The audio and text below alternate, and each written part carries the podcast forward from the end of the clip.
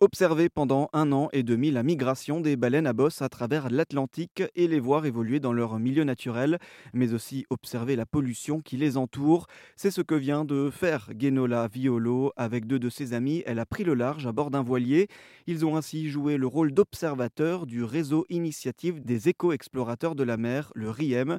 Ils ont ainsi monté le projet nommé l'éco-voyage d'Arvik. Elle nous explique. On a beaucoup travaillé avec eux, euh, notamment bah, justement en relayant en fait nos observations qu'on faisait en mer, aussi bien justement de cétacés, parce que c'était pour ça aussi qu'on était euh, parti euh, essayer de voir euh, des cétacés, de rencontrer des baleines, mais également de recenser toutes les observations de, déchets en mer.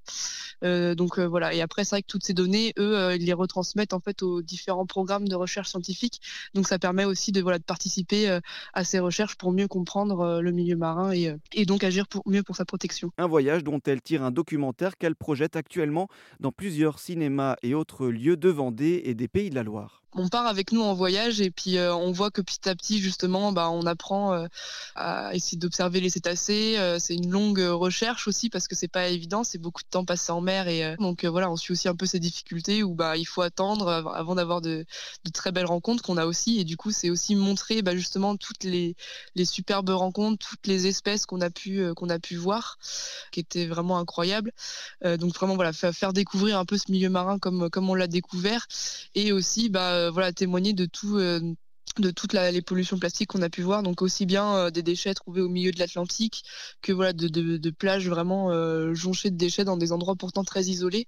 Et puis bien sûr aussi on va à la rencontre de différentes euh, associations, différentes scientifiques, plein de personnes qu'on a rencontrées assez variées sur notre voyage et qui du coup bah, témoignent du coup de leurs connaissances, de leurs observations aussi sur la thématique bah, du coup des, cétacés et de la pollution plastique. Donc on en apprend aussi un peu plus au fur et à mesure sur ces sujets-là et l'impact que ça a euh, sur le milieu marin. Et elle le promet, ce voyage n'est que le premier d'une longue série. Une autre aventure est déjà prévue l'été prochain avec ses deux complices de toujours.